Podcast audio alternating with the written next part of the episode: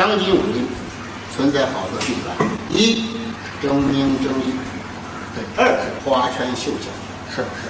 三，造假。这个造假就不用说了，这个公开造假，一败坏人格；二，实际上是自己打自己的旗号，是吧？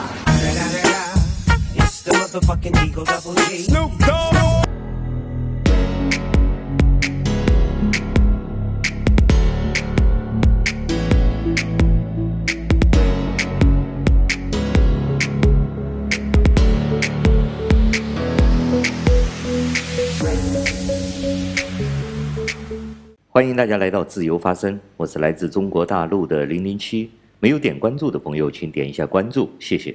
本周是感恩节，首先我祝福朋友们感恩节快乐。最近呢，我不怎么想谈政治，因为政治本身就是一场权力的游戏，而谎言和欺骗是政客们的基本功，而只有中国人会将政治人物奉为道德楷模、英明领袖。甚至神之子，上帝的儿子，而中国华人呢，又不能接受人说真话。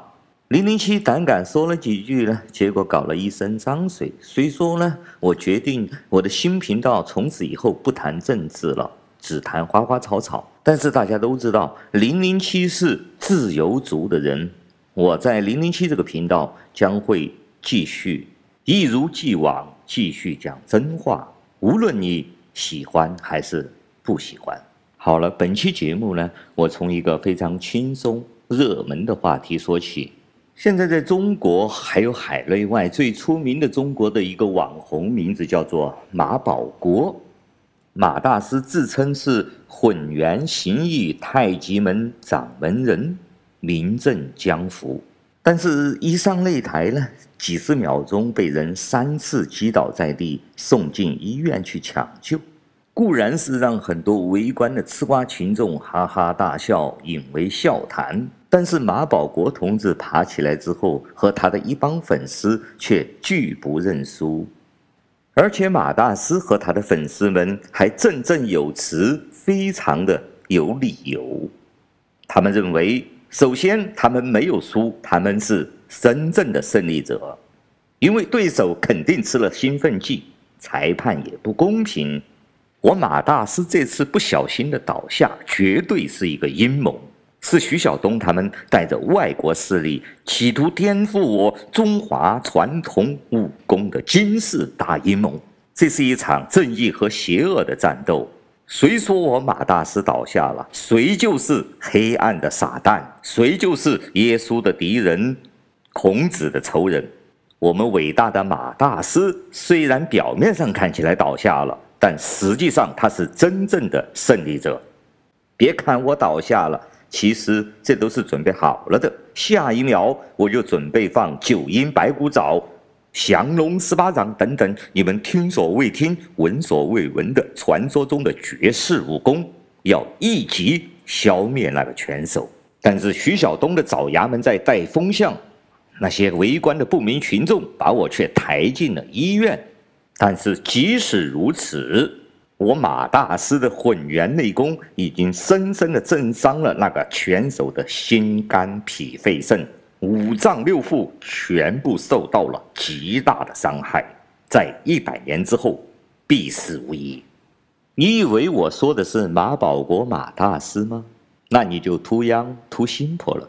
我们大部分中国人都是马保国马大师的粉丝，我们在大量的传播着马保国马大师上述的那些话，那些阴谋论，那些光明和黑暗论。我们伟大的川普总统和马保国已经同样的进入了这样的神位。民主党腐败的，民主党操控了这次选举，实际上最大的赢家是川普总统，拜登的儿子，又乱搞女人，又吃大又吃大麻，拜登作弊了，有铁证。其实我们川总是欲擒故纵。在选票上种上了生死符，投票之后就会把民主党一网打尽，拜登、奥巴马、希拉里、克林顿都会把牢底坐穿。哼哼，我们川总还有非常厉害的后招。反正总之，川普赢了，就是我们赢了。川普和他们的粉丝对此深信不疑，正如马保国同志的事件一样，即使他倒下去，三拳被打得动都不能动，送进医院了，但是大家还是深信不疑，马保国同志才是胜利者。哪怕全世界大部分国家已经祝贺新总统拜登当选，哪怕全世界的媒体都在报道美国大选已经尘埃落定，美国人用他们的选票已经选出新的总统了，他们还是一样的拒绝承认，只有他们的马保国，只有他们的川普才是赢家。哪怕到了今天，川普在美国发起了五十多起舞弊的。诉讼全部被美国的法庭驳回，所谓的铁证没有一个经得起推敲，没有一个被美国的法庭所受理。现在，川普已经不准备走法律的司法途径了，他已经要准备修改美国宪法，由共和党的议会直接宣布他做总统了。甚至他更换了所有国防部的官员、国土安全部的官员，想去打一场战争，做个暂时总统。永远不要下台，而这些广大的马保国的粉丝们，你们作何感想呢？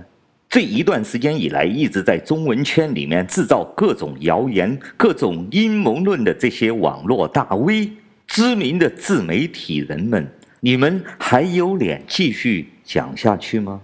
你们所制造马保国的那些绝世武功都藏在了哪里呢？好了，我曾经说过，我们中国的文明构建于谎言之上。我们中国人也好，华人也好，一分钟也不可以离开谎言。哪怕就像马保国马大师那样，三拳被打倒在地，直挺挺地躺在地面上，我们都不会认输的。我们说那个有阴谋，那个一定有黑幕，这就是中国的文化。这就是，这就是谎言文明造成的结果。我们不敢接受真相，我们也不敢面对现实。我们都活在说书先生的《三国演义》之中。正如这次美国的总统大选，我们不仅仅是谎言的受害者，我们还是谣言的传播者、制造者和真正的信奉者。我们每一个人的心底深处都藏着一个马保国，这才是我们中国人、我们中华文明的可怜、可悲、可恨之处。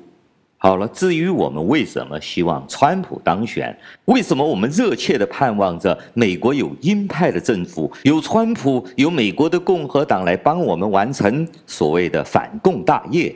哪怕饿死十四亿中国人民也在所不辞的心态呢？我们下一次再说。对了，我的新频道的名字改为了“混元大师兄”，大家都能够体会我为什么改这个名字吧？好了，感谢大家收听零零七的自由发声。最后向大家再次祝福感恩节快乐，我们下次再见。